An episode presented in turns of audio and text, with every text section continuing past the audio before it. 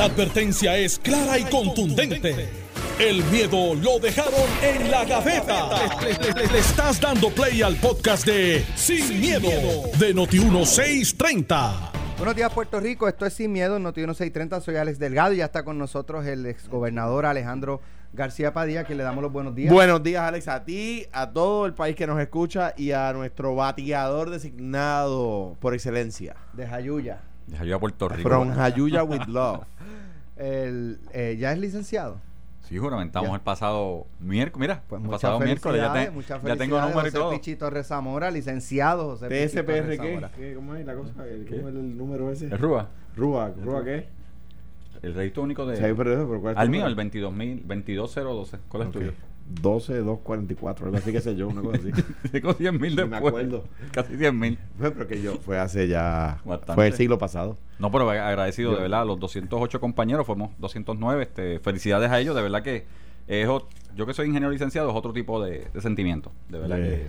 que es bien especial. Eh, ¿Vieron lo que pasó en el Capitolio esta mañana? Sí. Y Carmelo no viene. Eso está, Tu voz fuerte en el Senado. está sospechoso. Hay que ver si tiene coartada. ¿A qué hora él estaba esa hora? ¿Dó- Eh. ¿Dónde, estaba esa hora él? Él, eh, no sé. ¿Con quién? Si te- hay que ver si estaba con alguien. sé. Y él, es- él es con amendment. ¿Verdad, tiene eh? ¿Verdad, eh? Que él defiende el, el derecho este, absoluto. Y yo también defiendo el De derecho, tener pero eso armas es de absoluto. Es decir, si eso de que, de que, la, de que vengan armas en los Cracker Jacks, yo no estoy de acuerdo con eso. No. Que si te eh, financian la casa, el banco te regala. Ajá, este, una escopeta. pistola, 47. No, hombre, no, hombre, no, imagínate. Ustedes tú. vieron este El bono. Sí. Bowling for Columbine Eh, sí, de Michael Moore. espectacular. Sí. Y rele- a todos los que nos, escu- lo, lo que nos escuchan deben ver ese especial. Eso es así. Bueno, eh, en la legislatura ciertamente han estado eh, ocurriendo noticias eh, y una de ellas es que al parecer lo de la reforma electoral para impla- implantarse en este año, eh, pues no va. E- Es una... Parece ser. Dice la información que avanzado ya el ciclo electoral, las reservas de un grupo de representantes no progresistas a algunos de los cambios propuestos en el proyecto de ley que viabilizaría un nuevo código electoral han dilatado la aprobación de la medida.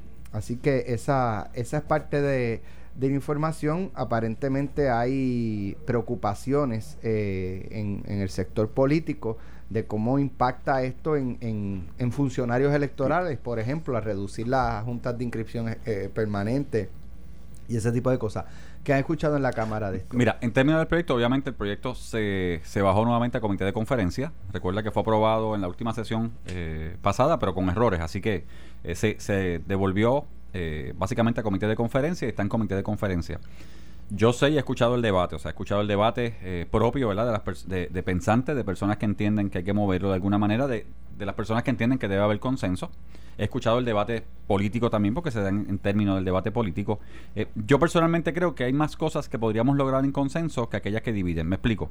Una, me preguntaban a mí ayer y esta mañana que eh, si esto tendría impacto sobre la primaria. Y Alex, el impacto que tendría si aprobáramos esa reforma ahora, el impacto inmediato solamente sería que se extiende el periodo de votación, que en vez de ser de 8 de la mañana a 3 de la tarde, sería entonces de 9 de la mañana a 5 de la tarde. Bueno, no, y que personas que no viven en Puerto Rico pueden votar por Bueno. internet y que, y que, y que no es necesario vivir en Puerto Rico para Pero- votar. Por eso voy una, por eso voy una, una a una, porque el otro, la otra controversia grande que se ha creado es el voto por internet. Eh, el vot, la tarjeta electoral, porque se ha dicho que tú puedes votar, en vez de sustituiría, se cambia la tarjeta electoral que tú conoces, porque no se eliminan las HIP, la Junta de Inscripción Permanente, se cambia por tu tarjeta de conducir. Eh, que yo creo que es algo bueno, pero tenemos que refinar el modelo y ponerle más garras para que sea claro que solamente el que reside en Puerto Rico Pues por pueda lo votar. tanto, estamos un poco apretaditos de tiempo. Podríamos por- estar apretaditos camino a noviembre. Pero eso no significa que podríamos llegar a un consenso para dejar una buena reforma camino a posiblemente 2024. Pero eso no compromete una futura administración, ya sea en términos legislativos. De o hecho, la el voto por internet es un voto, eh, sería el voto piloto para voto eh, adelantado. Ahora mismo, para que la gente entienda, el que reside fuera de Puerto Rico, que pide voto, ah, eh, voto, perdón, ausente, no voto adelantado, sorry. El voto ausente lo que hace es que pide su voto ausente, da su dirección, ponemos la papeleta oficial en un sobrecito y se lo enviamos por correo. A suerte y verdad de que llegue y que regrese. En este caso es un, un modelo Digo, co- piloto. como es, como es en, en todas partes del mundo, cuyos sistemas electorales se ven como modelo, como el nuestro, en cuanto al tema de que no hay fraude, ¿verdad? Entonces, la este proyecto elimina las garantías contra el fraude. ¿Y qué hace? Vulnerabiliza la ley a- y la hace similar a aquellos países donde hay fraude, como por ejemplo el voto electrónico. Eh, en la República Dominicana ahora mismo hay un caos por el voto electrónico y se han tenido que suspender elecciones. Es el ejemplo más cercano de muchos que ha habido. Las elecciones del 2000 en, en, en los Estados Unidos, que el Tribunal Supremo mm, eh, eh, resolvió que habiendo, inform- eh, ¿verdad? habiéndose probado el fraude no iban a cambiar la- el resultado electoral, ¿verdad? Pero se, se probó el fraude en los Estados Unidos. El Senado de los Estados Unidos, el de la gran corporación, el del el país que, del cual los PNP quisieran ser Estado, está diciéndole a los estados no aprueben voto electrónico. ¿Por qué? Porque se presta para el fraude. Y entonces, ¿qué están haciendo los estadistas en Puerto Rico? Lo opuesto a lo que les está pidiendo el Congreso a quienes ellos le quieren pedir ser Estado. Aquí, eh, eh, eh, Pichi dijo una palabra clave. Consenso. ¿Por qué digo que es la palabra clave? Número uno, porque es importante en los procesos electorales. No quiere decir que todas las enmiendas a la ley van por consenso, pero un una ley electoral completa, se- desde 1983 para acá, Un se llama- 90% es consenso. es por consenso. Y la gobernadora de Puerto Rico, la, la licenciada Wanda Vázquez, honorable Wanda Vázquez, dijo, si el proyecto no es por consenso, no lo firmo. Bueno. y me parece a mí, Podría cambiar. Podría posición. cambiar eso. Está como Noti 1, las noticias cambian. Las Pero- noticias cambian. yo creo, como Noti1. yo creo que ella, yo creo Re- que Recordemos que está la Wanda Vázquez gobernadora en agosto, septiembre, octubre, noviembre, y está la Wanda Vázquez candidata diciembre, enero, es que- febrero. es que si, si, si- Era la gobernadora que no respondía a presiones políticas y luego saca a un secretario que no tenía que pasar el, senado del, del- el sedazo del Senado porque eh, líderes de su partido se lo- le, le dieron eh, le- el dedo pulgar lo pusieron hacia abajo y Pues, ella dijo lo si- que ustedes digan. Si, si firma, si lo firma, se hace indefendible. O sea, uno puede decir, bueno, pues la convencieron en otros temas, pero en este donde ella fue tan tajante. Entonces aquí tiene al PIB en contra, tiene el Partido Popular en contra, tiene el Partido Ciudadano en contra. Bueno, y Tiene- ahora con su pro- en su propio partido y en hay su propio partido hay reserva. Entonces tiene la experiencia en República Dominicana, la experiencia en el caucus demócrata de Iowa, la experiencia de Florida en el 2000, la experiencia en tantos lugares del mundo. O sea, este es el voto fantasma. Pero ¿verdad? vamos, O sea, este, eh, lo que se estaría legalizando, lo que se pretende legalizar, ya no se trata, habla de empleados fantasma, eso, y yo creo que se trató injustamente porque el caso aquel no eran empleados del Capitolio, pero esto es, esto es el voto fantasma. mira, el, voto por internet es el voto fantasma. Alex, pero vamos a establecer, o sea, y, y para coincidir con Alejandro, el sistema electoral de Puerto Rico, que tiene garras, se basa en la desconfianza. O sea, y siempre lo explico porque... Sí, es y- importante. Y, explicar eso, a veces la gente dice, pero ¿cómo que la desconfianza? Sí, o sea, el, el- el sistema de Puerto Rico, que ha trabajado muy bien, se basa en la desconfianza donde los partidos políticos, uno al otro, desconfía del otro y obviamente supervisan, uno al otro se supervisa. Supervisa la, entre- la entrega de tarjetas, supervisa la inscripción de electores, supervisa el conteo de votos. O sea, vamos a establecer, y eso ha funcionado y funciona muy bien, con personas, ¿verdad?, que reciben sí a los partidos. Porque de eso se trata, la desconfianza para lograr esto. Yo personalmente tengo un problema con las juntas de inscripción permanente que se quieren eliminar en año electoral, que es cuando yo creo que más trabaja. Porque cuando más movimiento se hace en una junta de inscripción, eh, ¿verdad? La HIP eh, es en año electoral. Si no fuera en año electoral, yo no tengo problema. Eh, proveer para que sean los sescos, ¿verdad? Por decir un nombre, ¿verdad? De una entidad de gobierno, el que provee la tarjeta electoral, ¿quién va a hacer eso? O sea, otra vez, el proyecto yo creo que tiene cosas buenas, es cuestión de mirarlo. Bueno, en otros temas, pero continuando con la legislatura, el proceso ético que se sigue contra el senador Abel Nazario enfrenta el reto de que se identifique el presupuesto necesario para contratar al menos un oficial examinador que maneje la investigación contra el legislador. La Comisión de Ética del Senado determinó acoger con votación 5 a 0 el informe del panel de representantes del interés público que determinó causa probable contra Nazario. Al tomar su decisión, el panel recibió el pliego acusatorio federal utilizado como prueba por el querellante, en este caso el presidente del Senado Tomás Rivera Chats. El panel también evaluó la respuesta de Nazario. Abel puede solicitar una audiencia con el Pleno de la Comisión para defenderse, dijo el presidente de la Comisión, Ángel Chayán Martínez. Tan pronto Nazario sea notificado formalmente sobre la decisión, la Comisión de Ética tendría 60 días naturales para concluir el proceso ético en su contra. Ese plazo es prorrogable de ser necesario. ¿Ven, ven finalmente que, que en, la legislatura se inicie el proceso para, para sacar a Abel Nazario? Yo creo que no puede, que el PNP no quiere correr con Abel en la papeleta. Eh, yo creo que ya eh, la, la legislatura PNP tiene eh, problemas, es verdad, por los casos que ha habido, y eso no es culpa de Pichi, ¿verdad? Ni de Carmelo. Eh, hay gente buena allí como en todas partes, ¿verdad? Pero, y yo, habiendo yo dicho que me parece que el primer caso radicado, radicado contra Abel es flojo, que el segundo, pues, tiene señalamientos bastante más serios. El primero, yo creo que es flojísimo.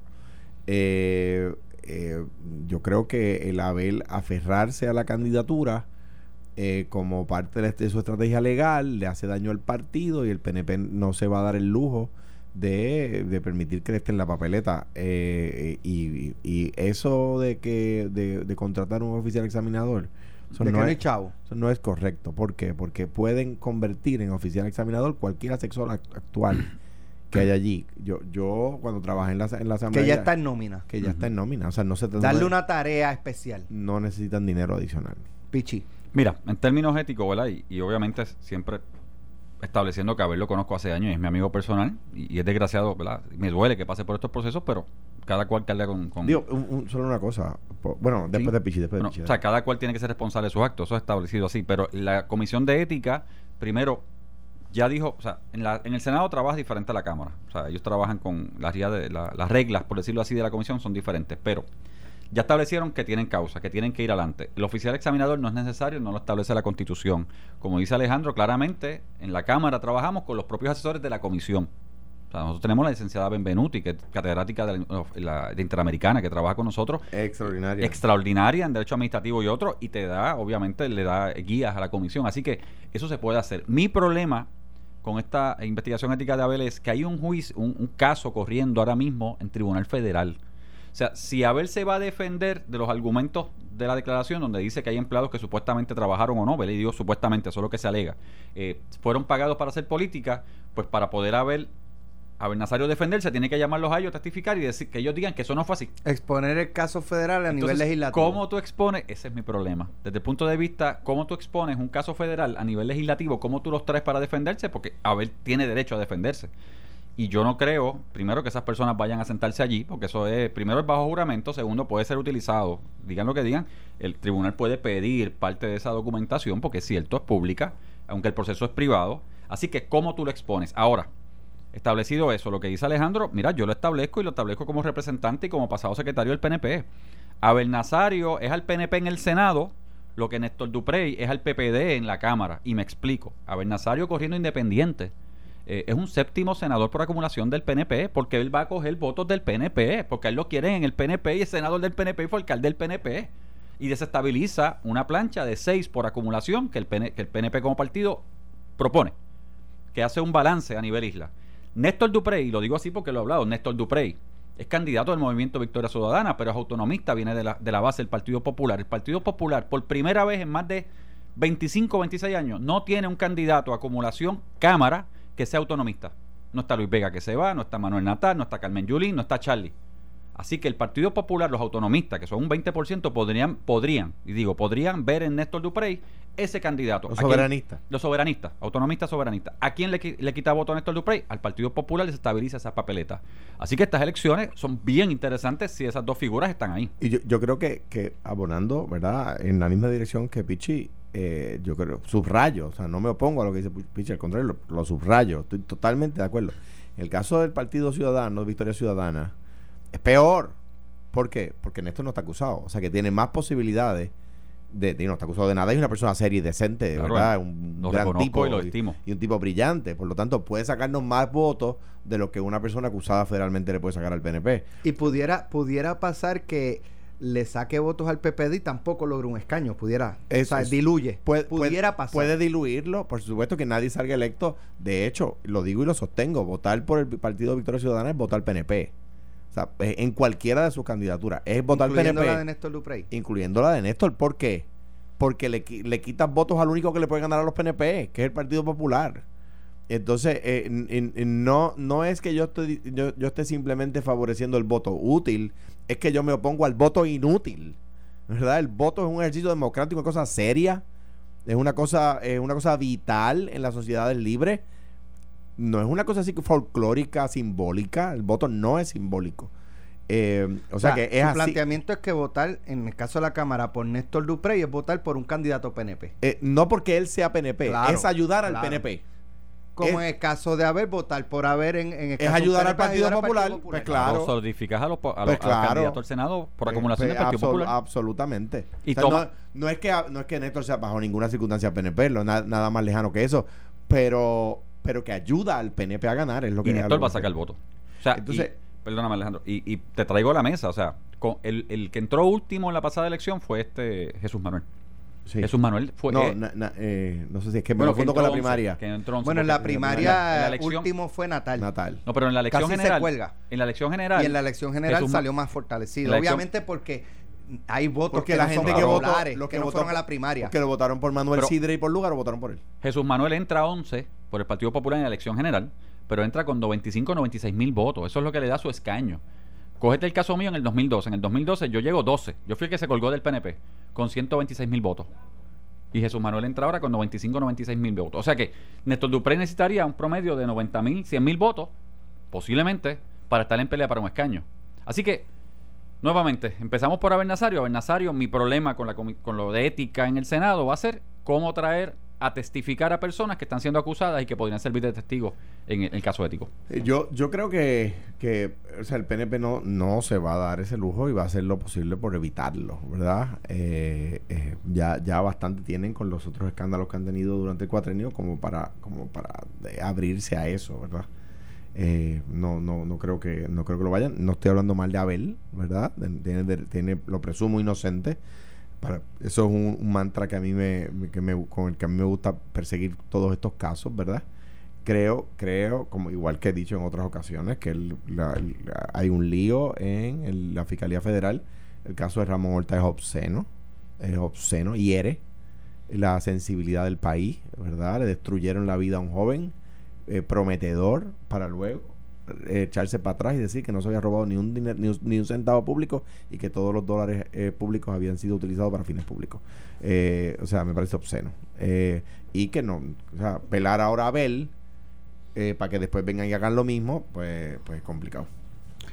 Eh, en el caso de Abel, ¿qui- ¿quién, tiene más probabilidad de salir? ¿Néstor Duprey como representante? Néstor porque o, no, o- o- Néstor porque no o está Abel. acusado de nada y es un tipo serio, Néstor. o sea, es una persona... Pero usted cree que dentro del PNP se presume Abel culpable? Un sector del Yo, PNP. pues, yo creo que no quieren, yo creo que no lo que estoy diciendo no lo digo de ninguna manera con, con, con, con ningún tipo de, de- Ante la duda, saluda. Eh, sería el, es- el- el voto. Es que, es que lo ven como un lastre en la papeleta. O sea, ven que le hace daño a la papeleta. Lo hacen viendo la colectividad, ¿verdad? El caso de Néstor es un tipo inteligente que, que nadie duda que, que tiene una capacidad extraordinaria, mayor que la de Abel, debo decir, para aportar en un grupo de legisladores. Eh, o sea, un tipo, un tipo eh, mucho más preparado. Más eh, inteligente que Abel. yo, yo pienso que está más preparado. Si es inteligente, inte- la inteligencia formal y la inteligencia de la calle son cosas distintas. Yo no lo voy a jugar así. Pero Néstor es un tipo más elocuente, más preparado. A ver, es una, una persona que ha probado, eh, ¿verdad?, su, su, su valía en, en la que sea, la buena o mala, la ha probado ya. Néstor, yo no, o sea, yo no tengo, yo no, te- yo en los méritos no puedo decir nada malo de Néstor. Yo creo que, ayuda que ayuda al PNP con su candidatura y él lo sabe. Creo que el movimiento Victoria Ciudadana ayuda al PNP con sus candidaturas y ellos lo saben. O sea, ellos lo saben. Eso es un partido de egos, ¿verdad? De, de, de, de muchos egos, de palabras súper esdrújulas en todas, en todas sus oraciones. Muchas eh, palabras de domingo de- de- rebuscadas. de- sí, para- de- Mucha no se palabra permiten palabras de, dieci- de menos de 15 sílabas. No se por ejemplo, permiten. joyanca, eso, esa No, no. palabra está prohibida. Ellos no saben que es una joyanca. No saben lo que es una joyanca. O sea, Mira, vamos a la entonces viene, o sea, Espérate, espérate. Y, y- y- y gente que se ha postulado 18 veces viene a decir que, que los Que son tradicionales. No me diga, no me diga. Estás escuchando el podcast de Sin, miedo, de Noti1630. Ya estamos de regreso aquí en Noti 630 sin miedo. Eh, hay una cumbre de alcaldes eh, hoy con la fortaleza. No sé si va a estar la gobernadora. eh, Bueno, o- yo, o recibí, ser- la invitación, es intransferible, es personal intransferible, pero no, no. Y de hecho me llamaron de Fortaleza, pero no me dijeron exactamente Pues, si va a estar. el- el- pensaba que era de alcaldes nada más. No, invitaron, Legisladores también. invitaron legisladores, me invitaron, o sea, los legisladores y se hizo el movimiento esta mañana para Pues que por lo menos los fueran. alcaldes del Partido Popular dijeron que no van. Que no van porque les avisaron el lunes pasado, las agendas están muy cargadas eh, y ellos no, pues no, no tenían esto en agenda eh, y al hacerlo tan acelerado y tan de hoy para mañana, pues no, no, no, no van para la, la reunión. Bueno, personalmente, creo que a mí me avisaron igual que a ellos. O sea, realmente yo recibí la invitación, yo creo que el lunes, este lunes o el, o el domingo. Así que no, no estamos tarde todos. Digo, pero si lo que se van a discutir son asuntos inherentes a la ayuda a los municipios, yo creo que no importa si te avisaron Claro, por porque- la tarde o el lunes o la semana pasada o hace dos años. O sea, usted Debe estar ahí. debe estar ahí. Y te voy a decir por qué es tan importante que estén allí. Mira, y, y vamos a hablar de política pública, visiones diferentes. Uno de los reclamos que han hecho los alcaldes a través de todo este proceso de reconstrucción de María, y yo sé que Alejandro va, a coincidir conmigo, es que los fondos CBDG que normalmente ellos pueden recibir, el municipio puede recibir, administrar, le llegaran a ellos, como en el pasado y como ha sido siempre. La visión del gobernador Ricardo Rosselló en su momento era que no, que no. Y esa era la pelea grande que tuvieron este tanto alcaldes populares PNP con el gobernador Ricardo Rosselló en su momento. Él entendía que los fondos deberían llegar a vivienda, ser administrados por un ente central y vivienda entonces repartía, ¿verdad? O hacía los convenios preferentes con quien fuera. Y eso incluía también este, agencias de gobierno o municipios. Parte de la visión de la gobernadora Wanda Vázquez es que no, que el dinero CBDG que los municipios pueden administrar y pueden allegar llegue directamente a ellos. Y lo ha hecho patente, ha dicho que por ahí es que van. De hecho, anunció un convenio, si no me equivoco, esta semana anunció convenio con los alcaldes para que esos fondos CBDG, muchos de ellos, los 1.500 millones que están allí en vivienda, lleguen directamente a los municipios, a hacer los convenios, que ellos lo administren, que el municipio o haga el proyecto o haga el convenio, ¿verdad?, con la persona que va a hacer el, proyecto. Yo personalmente creo, y mi visión siempre fue, y se lo dije al gobernador Rosselló en su momento, que el municipio debía administrarlo. Si esta reunión es para eso, como se dice, claro que deberían estar todos los alcaldes de Puerto Rico, porque el dinero le va a llegar a ellos y las guías de cómo administrarlo y cómo hacer los convenios y las guías, fíjate lo que te voy a decir Alex y el pueblo que me escucha, y las guías de lo que negoció el gobierno de Puerto Rico con las agencias federales, porque acuérdate que tú haces unas negociaciones o unos acuerdos de cómo se van a gastar, las conoce el gobierno central y el municipio entonces puede hacer lo correcto, que es lo que yo creo, o sea, así que desde el punto de vista este al alcalde de, de San Lorenzo, ¿verdad? Que es este a- sí, el presidente de la asociación. a Joe, este, yo personalmente creo que debió haber estado allí, o sea, muy humildemente creo que debió haber estado allí. Mira, yo lo, lo que pasa es que de la información que yo tengo, la gobernadora ah, es muy proactiva en la respuesta a los alcaldes, ¿verdad? Eh, y, y he, he escuchado alcaldes al salir de Fortaleza decir que el, el trato que se les da es, es de primer orden, que es extraordinario y que la gobernadora procura atender sus reclamos con prontitud. No así en todas las agencias y que eh, esta pelea interna que hay en el en el en el, en el PNP el otro día no, no, no discutimos aquí eh, que, que la, la haci- eh, perdón la cámara demandó a Hacienda Ima- o sea, es una Sí. cosa que se da en gobiernos compartidos Y lo ganamos. este, y ganaron en primera instancia creo que el caso está apelado. Eh, eh, ha apelado el Exacto. caso. Está Eh, pelado. No es que no tenga chavo. no que el caso esté, esté ahí No, yo te, te entendí clarito, tranquilo, lo de Jayuya, tranquilo, que es estamos que, que, que on the estamos house. acostumbrados a que esté Carmelo. Claro. Exacto, exacto. Este, Hay que hacer aclaraciones con Carmelo. Pero son cosas de gobierno compartido. Entonces la gobernadora le da una instrucción a un jefe de agencia y el jefe de agencia pues decide que no que no que no la que no la va a ejecutar y la atrasa y entonces molesta al alcalde y molesta al legislador que pidió el tema le pasó a Carmelo seguro que a Pichi le ha pasado eh, en, en en más de una ocasión. Y en ese sentido pues eso pues, enerva por supuesto a los alcaldes y pues sucede con los populares y con los PNP que dicen pero si es que es que allí me atendieron y me dijeron tal cosa y me dijeron que iba a suceder yo la experiencia que a mí me han contado los alcaldes es que la gobernadora los atiende adecuadamente, los atiende muy bien. Y de hecho, al comparar, pues, es inevitable con, el tiempo que estuvo el gobernador Rosselló, pues ellos entienden que los atienden mejor. Eh, eh, eh, yo no soy alcalde, tengo un hermano alcalde, pero, pero es la, im- la impresión de los alcaldes que han hablado conmigo. Las razones que ha dado Joe son muy válidas. Si ellos entienden que los jefes de agencia no están eh, todos respondiendo en la misma dirección que, el, que, el, que la gobernadora, ya sea por la pelea interna primarista del PNP o ya sea por la razón que sea, pues muestran su descontento de esa forma. Eh, Pichi, la, la reunión que, que tú esperas. Mira, yo personalmente, yo básicamente cuando me comuniqué con el personal de Fortaleza dije, mira, yo estoy en un programa de radio, ¿verdad? Que ya lo tenía cuadrado desde el fin de semana, así que tan pronto salga voy para allá. Yo espero, primero, obviamente que establezcan con los alcaldes nuevamente, o sea, los legisladores vamos a estar allí para escuchar, porque somos manos amigas de todos los municipios, eh, especialmente los de distrito, pero vamos a estar allí para, para escuchar y espero que a los alcaldes primero se le notifique que los fondos CBDG a los que ellos tienen acceso los puedan manejar directamente. Aquí yo creo que todos, y cuando digo todos, son todos los alcaldes de todos los colores, son administradores, probos, y pueden hacer la diferencia en sus municipios, conocen la necesidad directa, más que nadie. Así que ellos saben la casa que hay que arreglar, eh, a doña X o, fulano Y, saben a quién hay que arreglarle y a quién hay que ayudar porque llevan dos años o tres años esperando por esa ayuda.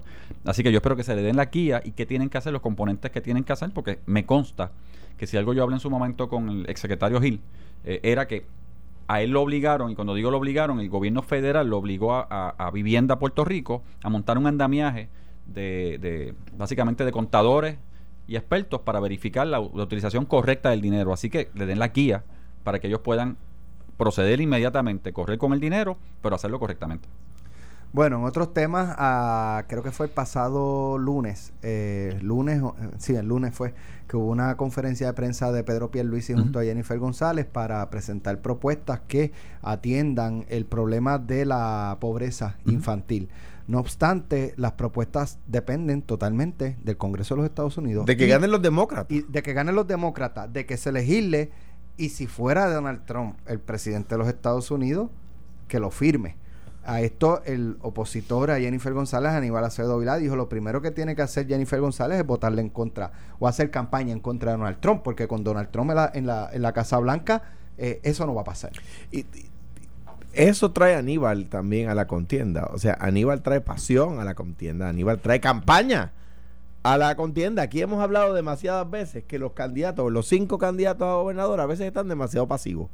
Casi Pues- todo el tiempo, no a Pues, veces. pues- pues exacto. Chispa, Pues, chispa, chispa. a- pues an- eh, viene eh, Pedro Pierluisi y Jerry González a hacer una conferencia hoy y ahorita Aníbal le está es más, respondiendo. es más eh, eh, quien sale es Aníbal contra Jennifer. Exacto. Luis y solito. Pues, pues, pues mira, Porque, ah, fíjate que a quien, eh, aunque él los incluye a los dos, Aníbal, pero El tema- es- el cañón está mirando a Jennifer. Entonces, Target. eso, eso trae a Aníbal, por eso decíamos aquí es un animal político en términos en términos positivos. O sea, Aníbal vive la política, sabe hacer campaña, eh, es entregado, es apasionado del tema y trae pasión.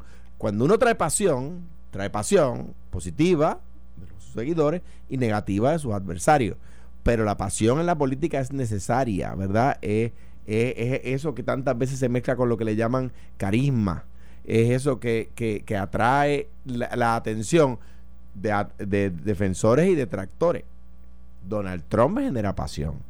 Pues, pues genera pasión, a mi juicio negativa, pero genera pasión, ¿verdad? Eh, eh, Bill Clinton, Barack Obama generaba pasión, a mi juicio positiva, ¿verdad? Eh, Ronald Reagan, por mencionar un republicano, generaba pasiones positivas. Pues en ese sentido, Aníbal trae eso a la campaña y lo mismo que habíamos dicho aquí. Eh, espérate un momentito, la propuesta del PNP no depende de quién gane las elecciones en Puerto Rico. O sea, van a pasar o a dejar de pasar independientemente de quién gane las elecciones en Puerto Rico. Es si ganan los demócratas en Washington. Mira, primero, obviamente, si te das cuenta, Pedro Luis y Jennifer están tratando de llevar la campaña a la campaña de ideas, de propuestas. Comenzaron el lunes. Personalmente, yo te digo como, como persona que le gusta la política más allá del candidato o representante, mi pregunta es, porque si- si el lunes era el momento oportuno para empezar con ese momentum de empezar a poner ideas, antes de ir a la sustancia, ¿verdad? Lo que dijeron. Porque venimos de un terremoto, de una preparación que estamos levantando. eh, no han hecho nada malo. Lo que pasa es que si te das cuenta, Alex, te pregunto, tú trajiste el tema, ¿tú crees que eso cogió sintonía? Las propuestas del lunes, más allá de decir que dependen de un gobierno federal demócrata han cogido vuelo, son resonancia, han hecho, han hecho opinión pública, han creado debate. Yo no he visto debate, hoy es miércoles. Crearon el debate del lunes, que era día feriado. Y de hecho, con mucho respeto a los compañeros, los que apoyo a los dos para candidatos. Porque no sé, yo creo que todavía tenemos que ver que la sintonía con el pueblo está cambiando con las cosas que han pasado. Así que, ¿qué vamos a hacer en términos de cómo llevar las propuestas y las ideas? Son otros, o sea, hay que repensarlo. Pero, dicho eso, tenemos que discutir ideas. Tenemos que traer a la mesa ideas, sean federales, a punto, o sea, sea, sea que los federales y el Congreso Federal Demócrata sea el que las pueda implementar, hay que traerlas a la mesa, porque hay que empujarlas de alguna manera. Y yo ambiciono y sueño con el momento en que esas propuestas, vengan de donde vengan, eh, se puedan implementar y seamos todos, cuando digo todos, mira, si son demócratas, hay demócratas populares y demócratas PNP. Que mira, después de las elecciones, por el bien de Puerto Rico, podamos ir como hemos hecho en el pasado, a levantar esas ideas, a propulsar esas ideas y a, a- y a buscar esas ideas para Puerto Rico. Así que, nuevamente, en términos de si tiene o no los demócratas que implementarlo, si Trump va o no va a ganar, que hay que discutirla. Hay que impulsarla porque el dinero está ahí, Puerto Rico lo merece y los niños puertorriqueños lo merecen en términos de esa idea. En términos de si el lunes era el momento adecuado para comenzar el proceso del debate de ideas, ahí yo tengo mis reservas. Y yo, yo creo que se da un ambiente de mucho escepticismo. O sea, Charlie Delgado, en el 15 de diciembre decía yo ayer que el periódico El Nuevo Día publicó un catálogo de, de propuestas de Charlie Delgado, de, como dice Sí. Yéndose al, al, al mundo de las ideas, al ámbito de las ideas para decir, yo soy un candidato con ideas, ¿verdad? Eduardo ha develado algunas, Carmen Yulín ha develado algunas, y estoy seguro que la gobernadora va haciendo lo, pro- lo propio, ¿no? Pero, pero es un ambiente de mucho escepticismo que, que, que la gente no, no, no quiere atender, ni siquiera los medios a veces. O sea, cuando yo siendo gobernador trataba de llevar un tally de las cosas de mi programa de gobierno que se iban cumpliendo. Por ejemplo, te puedo decir que en, en el área de agricultura y recursos naturales el 100% del programa se cumplió. En otras áreas no se cumplió el 100%. Pero, pero yo, yo lo decía a los medios y a pocos le importaba. Eh, ni siquiera el ni siquiera el, el decir, espérate, vamos a ver si, si lo que él prometió lo cumplió. Que era lo que yo trataba de decir. Oye, yo era fue mi pelea con la legislatura. Política pública, co- eh, compromiso. Mi sí. pelea con la legislatura cuando no me quisieron aprobar la reforma legislativa. Que, que, que, que me acuerdo que algunos dijeron eso no está escrito en piedra. Y dije, pero ¿cómo que no está escrito en piedra si es el programa de gobierno? O sea, con esto fue que corrimos. Esta fue nuestra promesa. Esta, esta- si- eso es lo más que está escrito en piedra. Pues esas promesas son por las cuales tenemos que hacer, eh, contabilizar la gestión política. Alex, el lunes, perdóname, corrió más. Corrió más, mira lo que te digo. El hecho de que el alcalde de Guayanilla le entregó las famosas taquillas a su grupo, Y lo de que la gobernadora dejó plantado. Y que la a- gobernadora dejó ¿verdad? plantado al Por congresista. las razones que tuvo. que el hecho de que un candidato a gobernador con potencial y la comisionada residente acting propusieron Mira, de, de eso, un paréntesis bien breve, Alex. Es, yo he dicho aquí que creo que la gobernadora debía encontrar espacio para ver esos congresistas, porque Claro. son gente importante. tuvo, tuvo hasta ayer.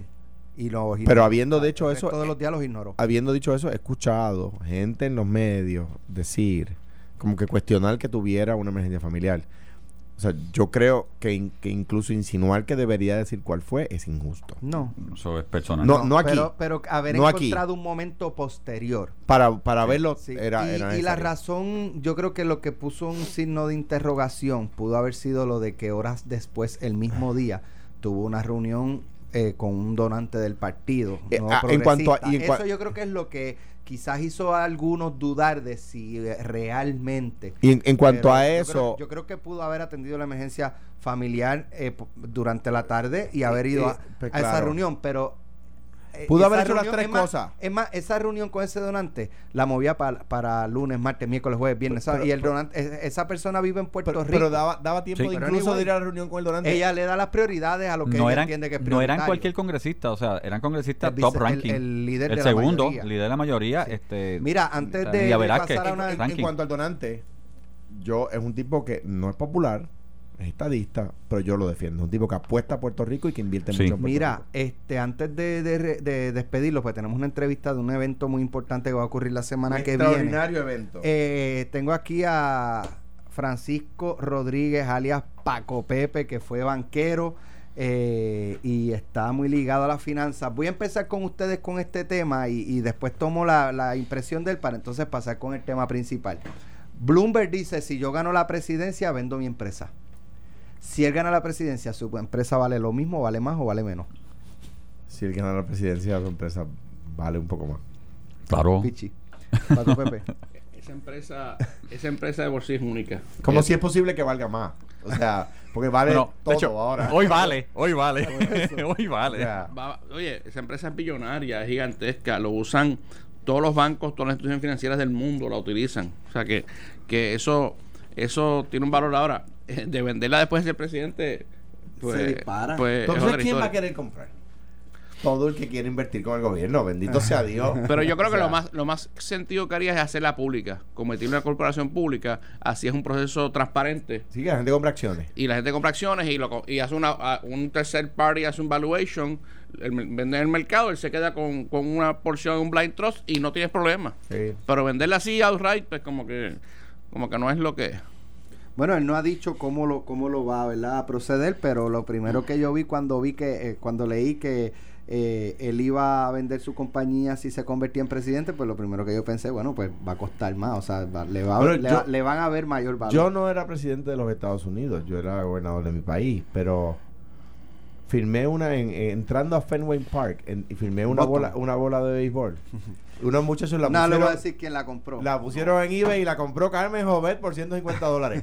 O sea que te digo yo que si el Bloomberg va a valer. O sea que Carmen tiene una bola tuya. Carmen Jovet firmó, eh, compró una bola de béisbol que yo firmé entrando a Fenway Park Paco Pepe. Esto fue, el podcast de Sin, miedo, de Noti1630. Dale play a tu podcast favorito a través de Apple Podcasts, Spotify, Google Podcasts, Stitcher y.